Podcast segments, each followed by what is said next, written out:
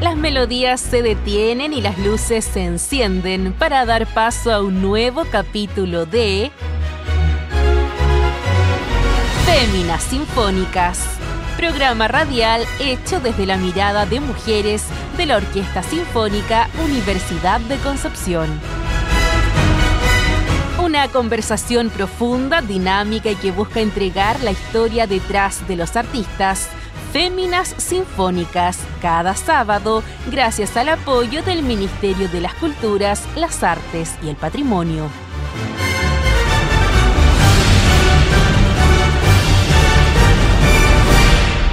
Elian Ortiz Cárdenas, director musical y contrabajista, estudia en la Facultad de Artes de la Universidad de Chile, luego cursa el ciclo superior de música en el Instituto de Música de la Universidad de Chile y realiza estudios de perfeccionamiento artístico en Carnegie Mellon University, Pittsburgh, Estados Unidos.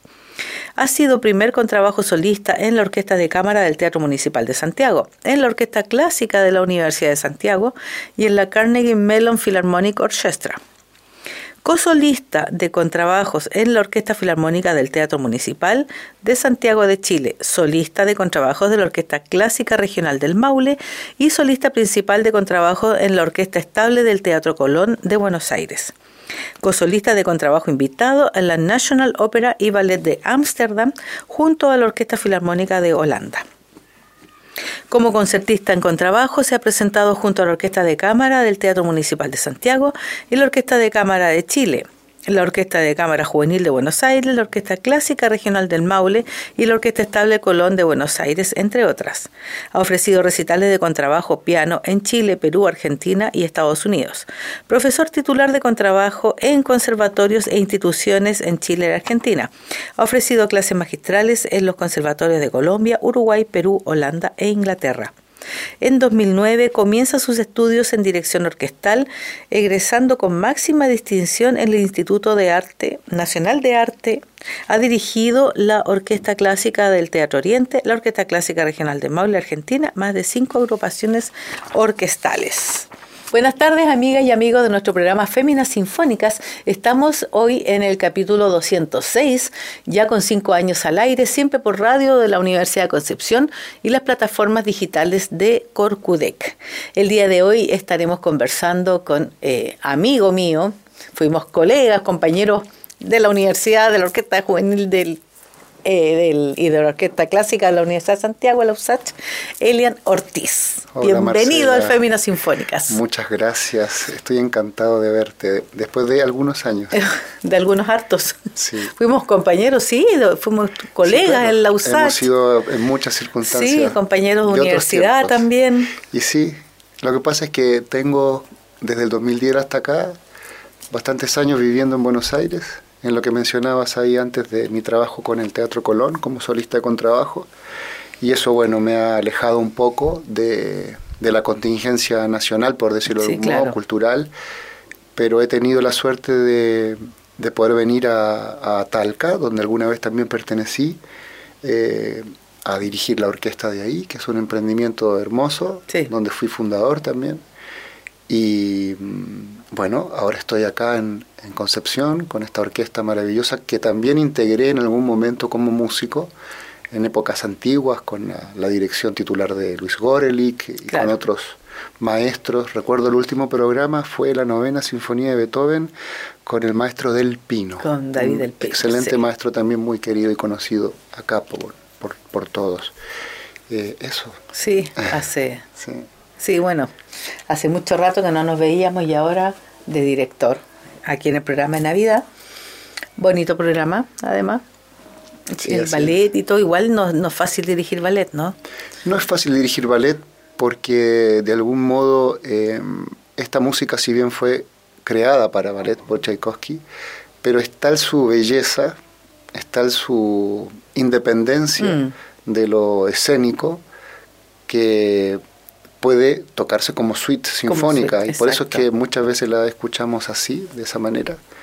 Pero en el ballet tiene, en mi opinión, un plus que es esta conexión con la escena, con lo que logran los bailarines, con sus coreografías. Y la historia navideña. La historia navideña en, particular, esto es muy muy sensible para la época que vivimos de Navidad. Este, la historia que contamos en esta oportunidad, que es la coreografía eh, de Eduardo Yedro, eh, no pierde el hilo de lo esencial de la historia, es decir, están los personajes que todos esperamos ver, Clarita, eh, el tío Dosenmeyer, que es quien le regala, este, este cascanueces, que luego ella atesora mucho y luego de esta fiesta familiar que también se describe en la obra, entra en un sueño profundo donde vive una aventura eh, como de cuento, eh, transitando distintos reinos y donde se produce toda una, una pugna, una lucha, donde los ratones sí, que aparecen simulan los,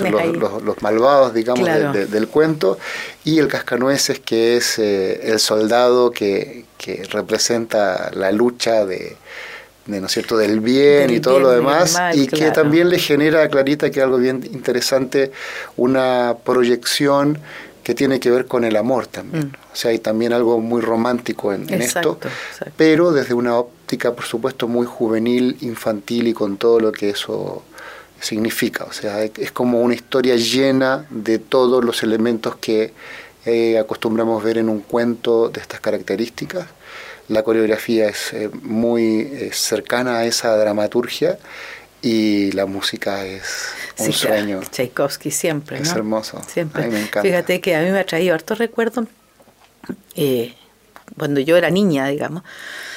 vivíamos en La Serena, mi papá, mi mamá y mi hermano Jaime. mi hermano menor todavía no nacía, así que yo tenía, sé, nueve años, diez años, por ahí teníamos.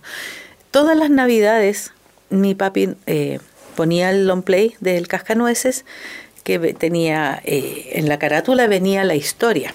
Claro. Entonces iba sonando la música y mi papi nos iba contando la historia. Claro. Todas las navidades hacía lo mismo.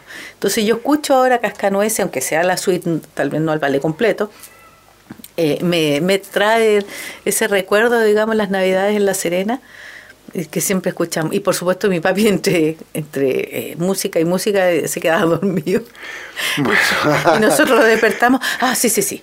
Ya, y ahora viene el pas de té y se queda dormido Nosotros lo agarramos para el deseo, pero eh, sí, aún le trae. Es que también estas obras son eh, como. están muy incorporadas en, en, las personas, incluso gente que no ha visto el ballet entiende un poco de la historia. Son esas historias que están como en el subconsciente colectivo mm. de, de, la gente y son muy, muy tocadas en todas las orquestas, en todos los teatros del mundo se hacen. La música es eh, súper eh, conocida, digamos. Porque además son muy transversales en cuanto a lo etario. O sea, una historia como esta la puede ver un niño, también un joven, también un adulto o, un abuelo. Claro. Eh, y, todos desde un lugar donde se sienten también representados, porque la historia es como involucra todo. Exacto. Involucra una, una familia, involucra esta fiesta, la solemnidad de la Navidad en el estilo más clásico. Claro, además que yo era una familia muy como de dinero, digamos. Claro, claro, la historia circula, circula así, de esa manera. Pero eh, es muy interesante también cómo la música es tremendamente descriptiva y tan bien lograda en las escenas del principio y luego cuando vienen las danzas características que son la danza rusa, la danza china, eh, la danza helada de azúcar, que son todas cosas que cuando las escuchas dices yo lo he oído, yo lo he oído esto, es porque es porque es música tan tan hermosa que siempre es utilizada por separado en partes, entonces la verdad que verla toda reunida en un en una expresión así con escena, ballet y demás es siempre una experiencia interesante, siempre es algo que que te nutre y es un viaje y eso es lo más lindo que logra. Tchaikovsky lo logra maravillosamente con su Y tú sabes que eh, está también y que la gente, igual, nuestros auditores, si, si gustan, digamos, de ver esto, eh, la película Fantasía, la primera película Fantasía, toma esta suite y la hace con dibujos tan hermoso también. Tenemos con flores, con hadas, qué sé yo, muy bonito. En la película Fantasía ahora está el canal, en esta plataforma de Disney. Están las dos fantasías eh, y yo la, vi fantasía cuando tenía hace cinco años, cuatro años. Me llevaron al cine poco y nada me acuerdo. Pero después como que la, la repusieron cuando yo estaba en la universidad y la fui a ver. Y bueno, y ahora está en las plataformas, qué sé yo. Y él hace, ahí Disney hacen este eh, caricatura con cada uno de los de las danzas, digamos, de la de esta suite del cascanueces. Hermoso también. Así que por eso está, digamos, como dices tú, bien en, en la oreja de todo el mundo la música de, de, de Cascanueces. Súper. La Golosines también. La gente sí. no, no, no puede negar, digamos, el, el tema principal, la Golosines, todo el mundo lo conoce, aunque no sepan de dónde es. Exacto. Es que no tiene desperdicio. Tchaikovsky ha sido un compositor no solo prolífero en, en su composición, en su cantidad de obras, sino que el tipo de música que él logra generar es muy especial. También tiene que ver con la vida de él, es interesante. Mm. Una vida donde él se guardó también muchas cosas para, para sí mismo, tenía un mundo interno muy grande, Sí, por supuesto. en una sociedad muy conservadora, Exacto. donde él tiene, según bueno, biografías y demás, una vida muy interpelada por ese, Sí, claro. por ese entorno social donde no sé si realmente él estuvo todo el tiempo tan a gusto, pero viste cómo es, esos autores desarrollan un mundo interno Sí, muy por grande, supuesto. donde puedan en el fondo ser Sí, claro, bueno, Eh, cuenta la mismos. leyenda de que él era, para la época, digamos, era, uno, era homosexual, dice la historia, y obviamente en esa época eso no era para nada bien visto ni, ni nada, incluso hasta peligroso yo creo de confesar. Entonces desarrollaban por supuesto todo un, eh, como dices tú, un mundo interno. eh, mm, que, eh, eh, eh, digamos, desembocado en, en este caso, digamos, en la música, Sí, que finalmente totalmente. nosotros agradecemos mucho porque Tchaikovsky escribió música muy bella, Muy bella. muy bella. Cosas descriptivas como las que hablas, pero después las sinfonías, Una sinfonía, sí. los conciertos. Sí, concierto para piano, Es que es demasiado. el- el de violín, que... Harían falta varios ¿Cierto? programas quizá de, de este tipo para... Exacto. O se podrían generar muchísimo, muchísimo contenido hablando de un poco de, del análisis que se puede obtener de toda esa obra hermosa. Sí. Este, no es un gusto enorme para mí estar acá en Concepción con la orquesta. Tengo, así como contigo, una relación muy cercana con muchos amigos de historia de vida. Lo dije en el primer ensayo, fue un ensayo muy emotivo. Eh, es difícil y es duro siempre estar lejos de, Mm. de casa. Yo en el 2010 me fui a concursar al Teatro Colón como contrabajista y soy solista de contrabajo del Estable, de la Orquesta Estable del Colón desde esa fecha. Y no te puedo negar que estoy muy a gusto, porque es una, digamos, un país que me ha recibido muy bien, gente que me ha recibido muy bien, pero la verdad es que está siempre en tu corazón ese tiempo remoto y con los años como que uno pensaría que se va olvidando, pero es al revés, Eh, Yo creo que debe ser al revés. es al revés. Sí. Yo con el tiempo, la distancia, como que empiezo a revisar. Además, yo fui 10 años solista acá en la Filarmónica, como lo leíste, de, de Santiago. Y también en la USACH, la y USACH. también todas esas historias para atrás. Y cuando uno va creciendo, las cosas en verdad a la distancia se van como amplificando y se van volviendo muy, muy presentes. Pero supongo que es algo con lo que los artistas siempre han tenido que lidiar Mm. con las migraciones, Sí, con, con la posibilidad de estar y, y bueno, y nunca me cierro a que el futuro me traiga de vuelta a, mi país o a otros. O a otro, claro. Leíste ahí, he tenido también la suerte de ser invitado a formar parte de algunas orquestas muy importantes. Mi experiencia en Holanda fue muy, muy interesante, muy linda, con músicos fantásticos, por supuesto, integrando la orquesta, trabajando ahí en algunas temporadas, porque fueron como tres temporadas seguidas que pude estar. Mira. Sí, muy, muy interesante. Y luego todo el tema de las clases, que a mí me gusta tanto, que he sido siempre un profesor, digamos, pienso más que todo muy dedicado, porque realmente me gusta ese espacio de compartir con los alumnos. Y eso también me llevó a, a circular por distintas escuelas de música, ahora mismo doy clases en el Instituto de Arte del Teatro Colón, y también tengo mi estudio en Buenos Aires, donde tengo muchísimos alumnos.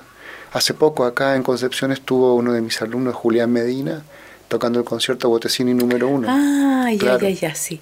Es un Oh, tipo Pero bárbaro. maravilloso Sí. él, sí. No es que tocaba, que nosotros estábamos así. ¡ah! Sí, sí, sí. Tocaba Él ha sido alumno y lo he acompañado, he tenido la suerte de, de estar en su camino. Eso, así es como lo pienso. Sí. Y de darle herramientas, si se puede decir, para que se desarrollase de esa manera y él ganó el concurso Botesini, que es como el concurso más importante de contrabajo del mundo. Y después de haber ganado ese concurso se vino a tocar con nosotros, o sea, habían pasado dos semanas, algo así que había ganado concurso. Sí, y además creo que la obra eh, se estrena acá, en Concepción. No tengo registro yo de que se haya tocado en el formato sinfónico, seguramente acompañado con piano, probablemente, probablemente, porque es un concierto muy difícil. Mm. Generalmente el Botecini número 2 es el concierto más eh, cercano, siendo igualmente muy complejo, pero el 1 es realmente muy difícil y muy raro. Y es en verdad el verdadero concierto que tiene Botecini, porque tiene maderas a dos, tiene una construcción orquestal que es mucho más como eh, representativa del género, ¿no? Y lo otro es más bien un concertino, el número 2, que es el más común. Así que esa, esa cosa fue fantástica, me encantó que él viniera y como quien dice, un alumno tan querido me abrió paso espiritualmente, siento, de venir acá. También obviamente hay gente que es muy importante para, para mí en, en mi proceso y que forman parte de esta orquesta, como Freddy Varela, que es el concertino de esta orquesta y que además compartimos eh, nuestro trabajo en el Colón juntos también y que también ha sido un gran apoyo para que yo esté acá. Él conoce de mi carrera, de mi esfuerzo por eh, desarrollar esto de la dirección orquestal a partir de mi experiencia como músico. Yo tuve la suerte de llegar allá a la Argentina y, vivir esta experiencia de la educación pública en una universidad como la Universidad Nacional de las Artes. Hice la carrera de dirección orquestal ahí con el maestro Mario Bensecri, que es un súper referente de la dirección eh, latinoamericana. Latinoamericana. Porque él tiene muchos nexos con Venezuela y otras cosas. Y antes de eso, acá en Chile, yo comencé, mi primer paso en la dirección orquestal fue con el maestro Juan Pablo Izquierdo, que además fue quien me acompañó en todo el camino que hice en los Estados Unidos y demás. Él era el director de la orquesta, el que promovió a muchos de nosotros para que pudiéramos ir a perfeccionarnos allá. Y recuerdo que después de esa experiencia, años después, fue el primero que, con el que tuve la conversación de mi interés por hacer dirección orquestal. Me dio algunos muy buenos consejos y luego de eso, bueno, eh, viene a aparecer para mí en mi, en, mi, en mi, participación con la orquesta de Talca, el maestro Francisco Rettig, que también es muy importante en mi vida, porque es una persona a quien yo respeto eh, y admiro mucho por sus conceptos y también por su forma de, hacer música. Es un fantástico director. Juan Pablo Izquierdo también es un fantástico director. En mi opinión son las dos grandes eh, referencias que tengo en mi vida y que seguramente lo son para la dirección orquestal del siglo XX. No olvidemos que Juan Pablo Izquierdo fue un poco el director fetiche de Claudio Arrau y que eh, Rettig fue alumno de Chalividaque, o sea, gente que se conectó a un nivel impresionante. Yo toqué de repente cuando como alumna, que le invitaban a hacer algún reemplazo en la Sinfónica, en las épocas que Rettig era el director mm. titular de Orquesta Sinfónica de mm. Chile, eh, fui a tocar algunas veces, pero principalmente mi paso por el coro, el coro sinfónico, eh, tuve que tocar algunas obras que se a cantar estando Rettig ahí. Eh, él es muy, muy, buen director. Es más, la primera vez que yo fui a tocar a la Orquesta Sinfónica así cancheo, mm. yo estudiante de segundo o tercer año viviendo ya en Santiago, esto, y me invitaron a tocar de como de cuarto fagot en la consagración de la primavera. Como ahí necesitan tanta gente, yo no lo podía creer que estaba tocando eso. Me lo estudié, mira, así, como con metrónomo, dibujando triangulitos, cuadraditos, todo, porque un, dos, un, dos, tres, Y el director era Francisco Retti. Oye, pero es que impecable. Y yo lo miraba y decía, ¿cómo puedes dirigir esto? Todas las entradas, todo, sí, el tipo con esa calma, que esa sonrisa así que te cierra el ojo y todas las entradas, fantástico. Yo dije, este gallo es súper bueno. Sí. Él es un muy buen director. No, es un director increíble. Y Ahora igual está medio lesionado del hombro y eso lo, yo creo que lo limita su poco. De repente empieza a dirigir y como en brazos se le empieza como... Bueno, los años van a pasar y pasan por todos nosotros. yo también fui un joven que con el contrabajo creo... Creo que yo ingresé a la Orquesta Filarmónica de Santiago eh, a los 21 años como solista muy jovencito. y a la USACH creo que a los 18. Sí. Pues. Muy jovencito. Ahora luego con los años voy a cumplir ya 50 años. Ahora, muy pronto, es mi próximo paso. Así que estoy disfrutando mis 49 al máximo. Pero claro, los años no vienen solos, vienen con toda la experiencia y también con el propio, si se quiere, desgaste, propio. De, desgaste material. Pero que esas cosas increíblemente, cuando, cuando la música aparece, ya sabes, como que se mm. diluye todo. Eso es un momento eh, que, siempre anhelo, digamos, conectarme con la música de manera muy profunda, es lo que más me interesa.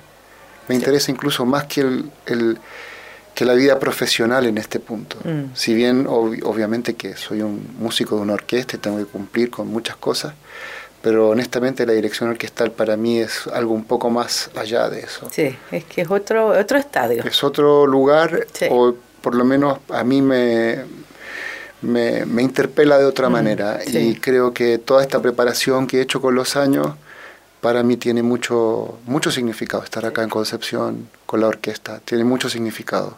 Sé que hay gente que, que, esperaba que algo así ocurriera, que viniera y que me apoyan y, yo no los puedo eh, dejar de, sentirme agradecido con ellos, porque creo que también la música es eso, la música es escuchar al otro, la música es empatía, la música es agradecer, la música es amor finalmente, mm. ¿no? la expresión de, de lo que es realmente sublime y que no tiene que ver curiosamente es muchas veces contrario a lo que se vive incluso en los organismos orquestales. Exacto.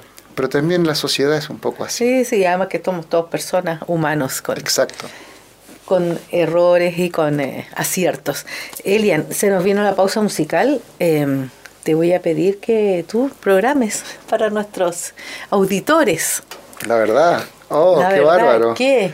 ¿Qué quisieras tú que nuestros auditores escucharan en esta pausa musical?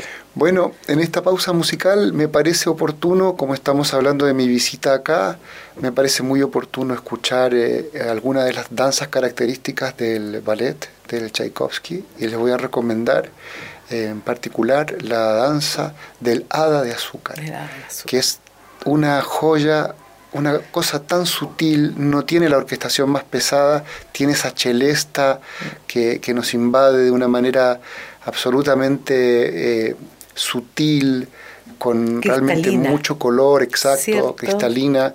Ese para mí es una excelente pequeña pieza que, además puede ser muy evocativa de lo que estamos anticipando, ¿no? Ya, pues. Entonces, nos vamos a escuchar esa Hada del Azúcar de la suite Tchaikovsky de Cascanueces. Vamos y volvemos.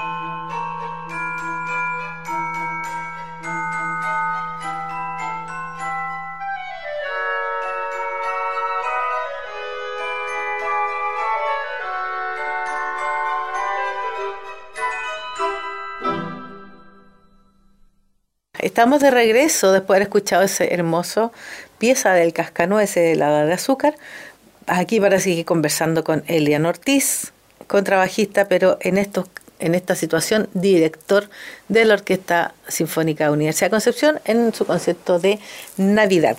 Elian, eh, bueno, no partimos conversando en el primer bloque, pero de, de como a mí generalmente me gusta partir con, los, con las personas que vienen acá, con los invitados que vienen a conversar, y es como del comienzo, cómo tú llegas a, ser un músico, a, estudiar con trabajo, dónde naciste, por qué te dedicaste.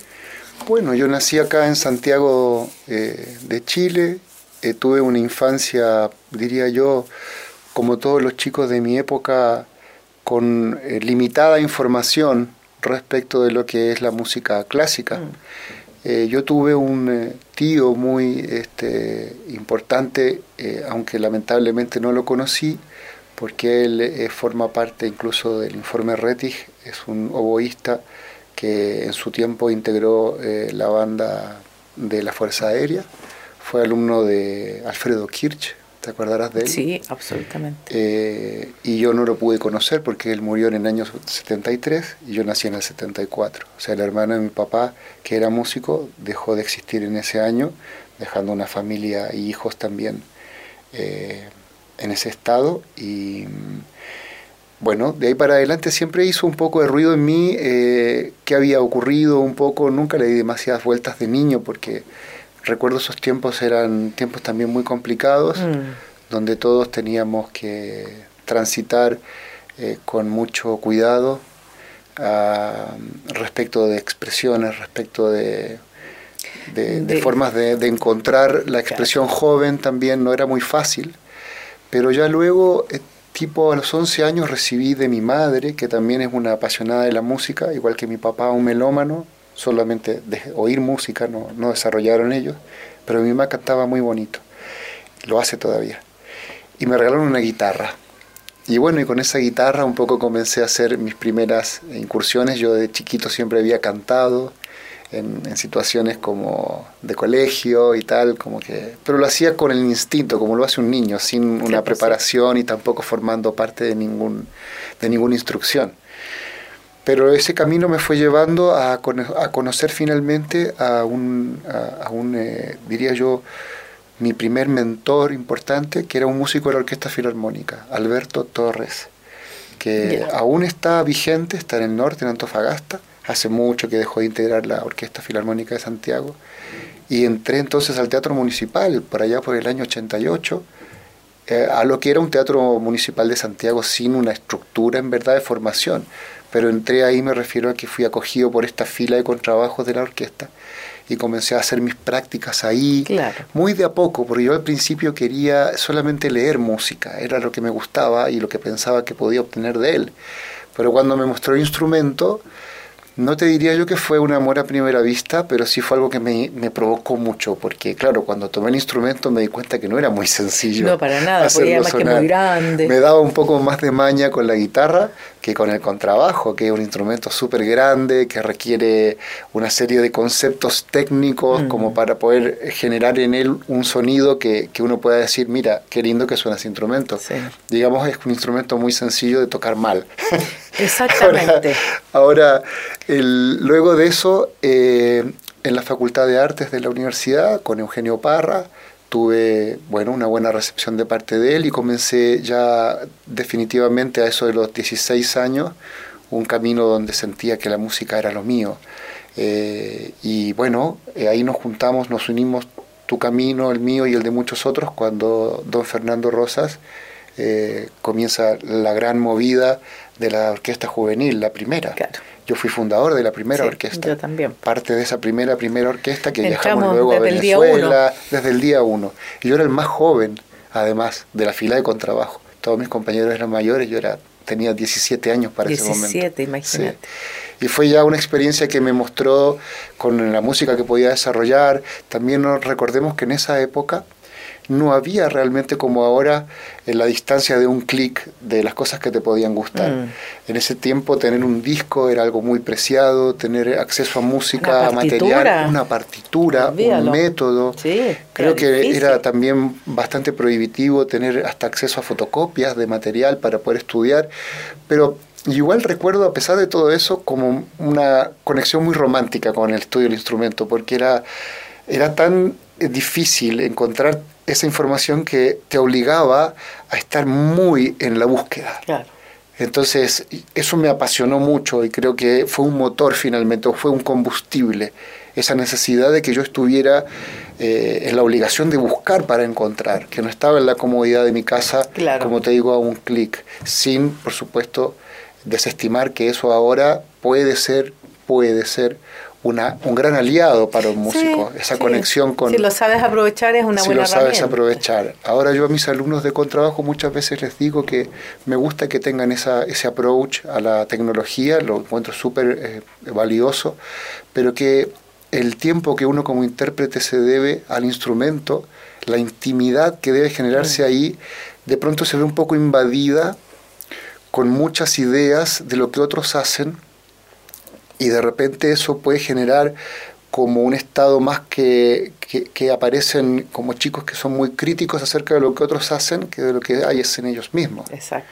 Entonces eso a mí me, me, me genera como un estado de alerta y generalmente a los alumnos les pido que por favor eh, ocupen mucho su tiempo en, en su propia construcción como músicos para que justamente sean originales, que a partir de ese instinto puedan encontrar eh, su sonoridad y finalmente el desarrollo de un concepto que a mí me parece muy profundo y importante para cualquier músico, que es el canto interno. Mm.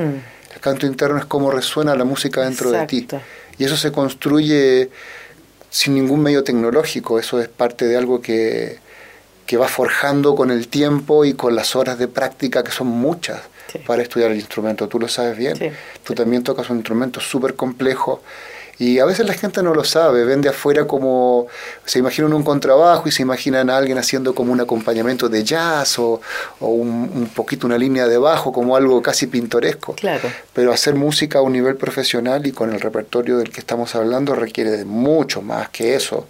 Y alcanzar ese nivel eh, para mí fue un trabajo importante. Luego de eso en la Universidad Católica con el profesor José Miguel Reyes. Ahí me acuerdo llegó un maestro eh, que era norteamericano, pero que trabajaba en, en, Viena, Jim Rapport, que era alumno de un gran maestro, Ludwig Streicher. Y ahí se formó una conexión primera en Latinoamérica con el arco alemán. el arco alemán, sí. Que es una forma... Recuerdo esa transición perfectamente cuando andaban todos los alumnos con trabajo. Sí, cambiando el Claro, yo viví ese cambio. Desde la Universidad de Chile me voy a la Católica y pasa esto y me cambio. Y ya luego cuando conocí a Juan Pablo Izquierdo, que yo ya integraba la Orquesta Juvenil, y él comenzó a promover eh, cerca más o menos del año 94 a músicos que, que él consideraba y, que, bueno, presentábamos postulaciones. Exacto. Y yo fui elegido junto con tu hermano, mi hermano Jaime Ibáñez, que si está escuchando le mando un cariño grande porque ha sido una persona muy querida, lo es. Y luego ya cuando estaba en todo ese proceso sentí que explotaba, digamos, de, de, alegría de estar haciendo algo tan, tan, tan lindo como la profesión que elegimos. Y luego, en, en, finalizado ese estudio, eh, bueno, vine, concursé en Chile para la Orquesta Filarmónica y me quedé como solista por 10 años. Igual Antes de empezar, sí, un montón, una vida. Sí, y harta experiencia ahí en, bueno, para lo que haces ahora en Argentina, la Orquesta Estable, que está más dedicada a la ópera, digamos. Sí. En la Filarmónica. No, de hecho fue absolutamente, fue absolutamente algo eh, considerado. En, Argentina, cuando, cuando yo me presento a este cargo tan importante, ya un poco más grande, ya tenía en ese momento eh, 36 años, o sea, ya no era un, un niño chico. chico, claro. Claro, eso pasó hace desde el 2010 hasta acá. Eh, y toda esa experiencia ellos lo tomaron muy en cuenta, porque tocar ópera es toda una situación donde hay consideraciones que son un poco distintas de la música eh, sinfónica, eh, como repertorio. Exacto. Ahora, recuerdo que la Filarmónica de Santiago hacíamos ambas cosas, Mm. conciertos también, ballets y la ópera. Pero en el Colón es un poco distinto, porque hay otra orquesta que integra el Colón, además de la estable, que es la Filarmónica, la Filarmónica de Buenos Aires, que tiene sede también en el Colón.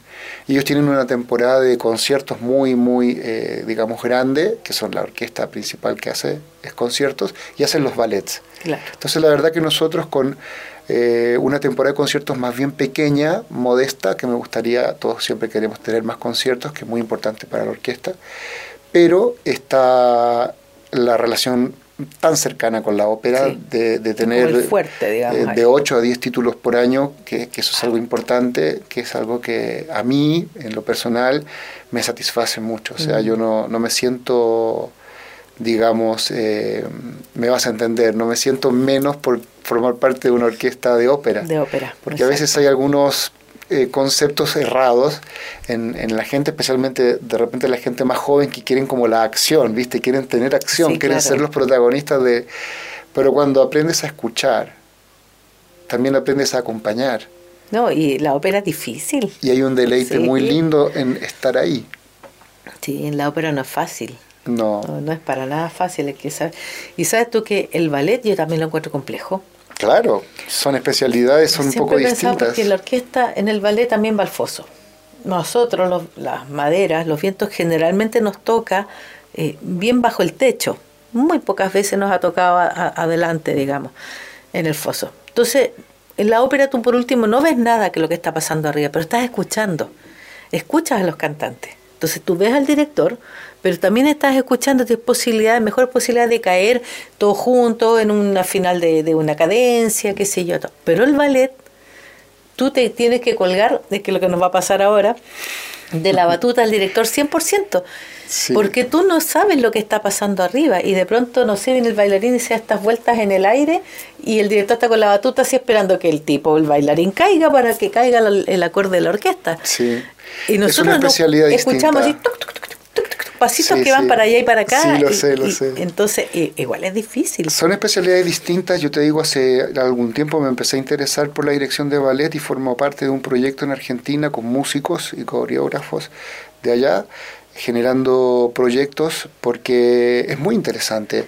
Es algo como que el movimiento también tiene una forma de ser acompañado. Hay como no, no entendamos como que la música suena y el movimiento ocurre sobre la música sin una conexión o sin una, sin una flexibilidad, que es la misma flexibilidad que tiene un director que acompaña un área de ópera, por ejemplo, del bel canto, donde hay grandes floreos y grandes Sí, claro. situaciones de calderones que de pronto desencadenan. Entonces, eh, toda esa movilidad también está en, en la danza, también está en el ballet. Eh, te puede gustar más o menos, es obviamente un arte que estamos defendiendo mucho todos los músicos para también transmitirlo a las generaciones nuevas, porque que se interesen eh, la gente joven en la ópera, en el ballet, es algo que va a ser muy importante para el Eh, futuro. sí, absolutamente. Eh, porque la audiencia, que es lo que tratamos de generar, es también lo que nos sostiene sí. especialmente en un mundo donde cada vez el rol del Estado en estas eh, intenciones culturales se ve más limitado o se ve por lo menos cuestionado. Entonces muchas veces podemos quedar en administraciones un poco más del mundo privado y demás, y Sí. todo eso va a tener necesariamente que ver con el rédito también económico que generan las eh, presentaciones. El Colón, por ejemplo, tiene una subvención mixta y se venden entradas, por supuesto, y el teatro siempre está lleno, las óperas están siempre llenas y las funciones de ballet también. También. O sea, te diría yo que en el Colón la actividad principal es la ópera. Después Sí. los conciertos son muy importantes, por supuesto, pero es un teatro, para los que lo conocen, un teatro enorme, un teatro de construcción tipo italiana, antigua, que es una verdadera joya. Yo disfruto mucho de tocar ahí, mucho. Es un lugar, un espacio, y la orquesta es una orquesta muy, muy buena. En esa orquesta también tengo la suerte de estar con mi compañero de, de toda la vida, que es Freddy Varela. Eh, él es el concertino también allá en la orquesta. Eh, y la verdad que hemos podido compartir momentos súper, súper importantes y lindos ahí juntos y eso también tiene un significado para mí. Además que el Colón de Buenos Aires eh, tiene un peso, digamos, eh, tradicional dentro de la música y en Latinoamérica y en el mundo, diría yo. O sea, Colón de Buenos Aires es un teatro que todo el mundo ha oído hablar, por lo menos ha oído hablar de él alguna vez. En el mundo todo el mundo conoce, todos saben del Teatro Colón, eh, ha estado ahí Stravinsky, ha estado... Eh, un montón de increíbles músicos. Yo recuerdo el año 2002, la primera vez que fui de paseo a Buenos Aires, era un teatro muy distinto del que soy. Comenzamos a caminar con quien me acompañaba en ese momento y entramos al teatro y empezamos a caminar y entramos a la platea y de repente estábamos en un ensayo de la Orquesta Estable. El año 2002 yo no conocía absolutamente a nadie y no conocía a nadie porque nos sentamos ahí y estuvimos escuchando. Pero para mi sorpresa de repente veo y el director era Rostropovich. No te puedo creer. Hacían una ópera de Shostakovich y era él el que dirigía. Yo no lo podía creer lo que estaba viviendo.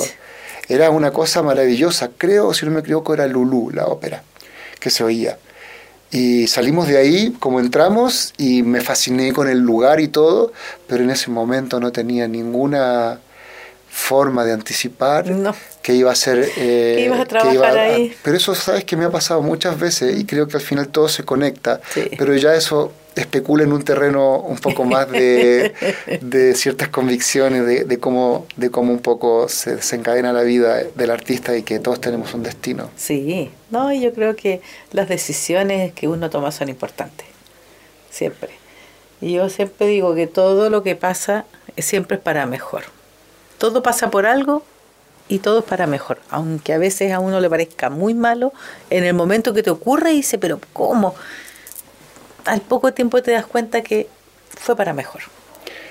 Te entiendo mucho. Y tú sabes por qué te entiendo. Porque tú conoces que yo formé parte de esa orquesta filarmónica que dio una lucha tan importante y que no creo que haya sido en vano, pero que sí generó para nosotros mucho, mm. mucho dolor en un punto y fue un momento quizá el más difícil de, mi carrera hasta ahora en cuanto a, a una lucha compartida con los compañeros y demás que que a la larga, como dices tú, todo empezó a cobrar sentido, pero hubieron momentos muy difíciles, muy oscuros también, eh, pero que nos forjaron. Yo trato de sentir eso, lo, comento con mis compañeros de esa época y, y, la verdad que la mayoría de ellos por suerte pudieron re, reformular un poco su vida yéndose a distintas orquestas.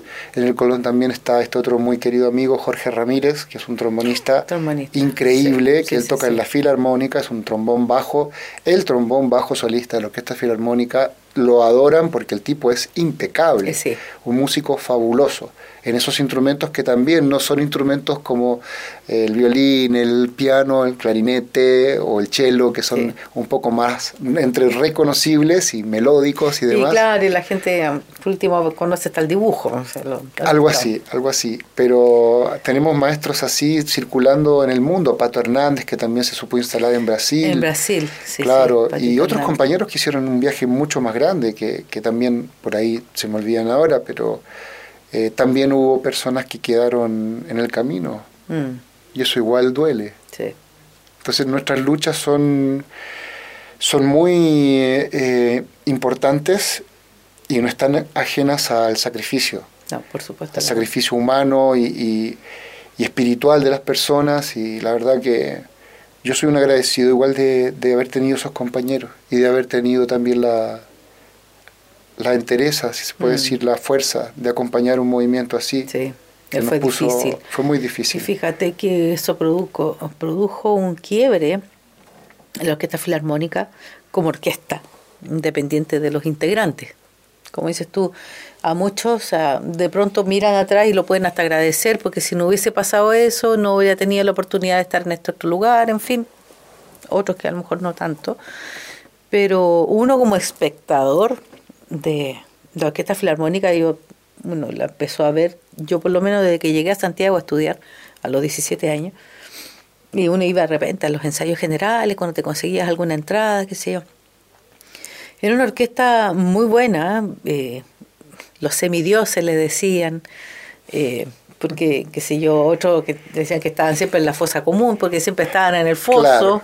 Bueno, es que ese eh, Olimpo también tenía que ver, recuerda que en Chile en esa época de la que hablamos, eh, hasta recientemente y gracias al desarrollo de orquestas juveniles que generó proyectos en otros lugares, las orquestas que existían en Chile eran en Santiago principalmente la Filarmónica y la Sinfónica, la USACH una orquesta más como del seno de, lo universitario y la Orquesta de Concepción, que entiendo que es la más antigua de Chile, que siempre a la distancia eh, digamos, generó movida. Siempre acá hubo música sinfónica escuchándose. En general en Concepción. En Concepción siempre. Pero en el resto de Chile no había había siempre giras nuestras, por eso que la Orquesta Filarmónica girábamos todos los años y nos íbamos para el norte, para el sur, porque no había lo que hay ahora, una orquesta en Valdivia, una orquesta en Talca, una orquesta en La Serena mucho más bien formada, si bien en el tiempo de Peñajén hubo mucha, mucha movida, eh, pero, todos sabemos lo que pasó. nada, pues. Todos sabemos lo que pasó ahí, y luego en el norte, en Antofagasta, donde también hay gente muy buenos músicos que ahora sostienen un proyecto interesante, sí, importante. súper bien la Orquesta Antofagasta. Súper bien, también Temuco que fue también como este, que, contuvo a muchos músicos que también formaron parte de todos estos procesos. Valdivia que, tiene su orquesta, que es una orquesta pequeñita, pero, sí, pero tiene su temporada. Así que nada, yo creo que Chile tiene muchas posibilidades de seguir desarrollándose. Los músicos chilenos son súper, súper buenos por formación y me alegra formar parte un poco de, de la generación ya que los recibe a ellos. Por eso el tema de las clases, por eso el tema mm. de la dirección orquestal, todo un poco se desencadena a partir también de esa conciencia. Sí, el tema de la dirección igual interesante, interesante. Yo no creo que a mí me gustaría y no. creo que es tan difícil. Sí, es difícil, la verdad. Claro, que porque uno, yo he tocado, no sé, la quinta de Beethoven, por ponerte un ejemplo en mi carrera miles de veces. La tengo en la oreja, sé que perfectamente me puedo parar adelante a lo mejor y guiar una orquesta un juvenil, por ejemplo. Pero otra cosa es este estudio de la partitura, donde van leyendo todo al mismo tiempo, donde tiene que haber un tema armónico, el colchón armónico del momento, que es que... Entiendo. No. Pues es que concebir también la, la música sinfónica en un principio como una construcción es muy importante hay parámetros básicos que no puedes dejar de tener en cuenta. El primer parámetro en la música es el tiempo. Sin el tiempo la música no sería posible. Lo que recién hablamos ya pasó y está ahí atrás. Ya pasó. Nosotros en la música eso lo trasladamos con pulso y ritmo. Sería un primer parámetro. Luego lo que rompe ese silencio temporal es la emisión del sonido, del fagot, del instrumento que, que sea, y sus articulaciones, el decir. Y luego está, por supuesto, el complejo mundo de la afinación, que nosotros no estamos ni en China ni en India, sino que estamos formamos parte de una tradición clásico-romántica occidental y a eso nos dedicamos. Y esos parámetros que parecen tan básicos y tan simples cuesta mucho formularlos para luego sobre eso poder pretender un aspecto un poco más expresivo de conducción, de retórica musical, de, de en el fondo hacer que la música haga lo que, lo que sabemos que hace, que es transmitir un mensaje. Entonces, toda esa construcción, cuando tú estudias dirección orquestal, debes repasarlo. Y, y, en el fondo es algo que al principio cuesta muchísimo, pero creo que también después empieza a tener mucho sentido. Como que yo he ido aprendiendo con mi experiencia como músico mucho. Yo no sé cómo lo harán chicos que son muy jovencitos que empiezan desde un instrumento como el piano y de repente ya hablar de dirección orquestal, pero bueno, está bien, será un camino distinto. El camino mío fue más desde la eh, interpretación musical. Y desde el músico de orquesta. Exacto. Y venir de ahí, de esa experiencia, esto otro, pero igualmente he estudiado un montón. Como te digo, esos años de estudio en Argentina con el maestro Bensecri han sido muy importantes. Luego otras experiencias también eh, de estudio con Rettig. Hice todo un curso maravilloso en Colombia, eh, con el novenario, con el en el tiempo en que era titular de la Orquesta Filarmónica de Medellín. de Medellín Muy importante. O sea, han habido una serie de experiencias. Y luego en la Argentina, que es el primer país que me abrió las puertas eh, para la dirección, con las orquestas juveniles que hay ahí, he formado parte de esos procesos, he viajado mucho. También he podido dirigir la Orquesta de Entre Ríos, que es una orquesta muy buena en Argentina, de la provincia de, de Santa Fe, que está donde está Entre Ríos o es Entre Ríos provincia, bueno, ahí mi amigo argentino me, van a matar. Pero es en Entre Ríos, en Paraná, donde, donde he tenido una experiencia repetidas veces con una gran orquesta y esas cosas te van un poco moldeando. Y en este punto yo sé que para muchos compañeros les resultó como impactante verme, claro, hace muchos años que no nos vemos. Exacto, yo de hecho no sabía que dirigías. Claro. Cuando dijeron, viene a dirigir Elian Ortiz. Elian dirige. Claro, no claro. idea. Claro, porque nos identificamos y también. Claro, en otra parte. Pero piénsalo también de otro modo. Muchas veces los músicos mismos nos encasillamos también. Sí, por supuesto. Y cuesta a veces generar como, no solo como eh, decir yo toco un instrumento y luego dirijo, a veces toco un instrumento y si lo toco trato de tocar esta música y por ahí no transito otras músicas. Claro. No voy al jazz o a un recurso más popular porque estoy contenido. A veces los propios músicos nos ponemos un poco Exacto, nos encasillamos solitos. Y sí, algunos tienen muchas condiciones para desarrollar una música y se quedan ahí de buena gana pero en el fondo en Argentina yo tuve la sensación que había como mucho más eh, espacio para que un músico como yo se desarrollase en la dirección orquestal sin el prejuicio de, un medio que te dijera, no, tú no puedes hacer esto porque tu lugar es ese. Y claro, tú eres contrabajista. Y eso yo creo que muchos se van a sentir representados con eso, porque uno a veces tiene deseos como artista de incursionar en otras cosas y el miedo a ser no aceptado o rechazado por tus propios compañeros puede ser un gran freno. Claro.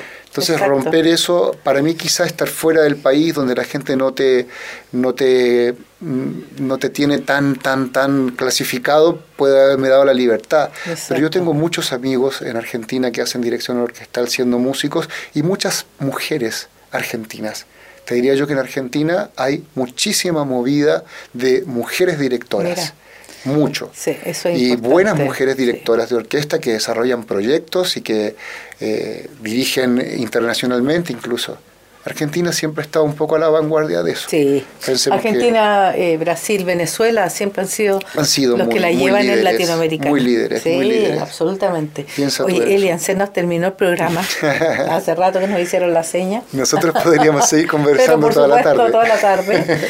Pero así el tiempo y en la radio y todo. Así es que te agradezco un montón que hayas venido acá a darte este tiempito con las féminas sinfónicas Gracias, Marcela. Es un gusto para mí verte, reencontrarte.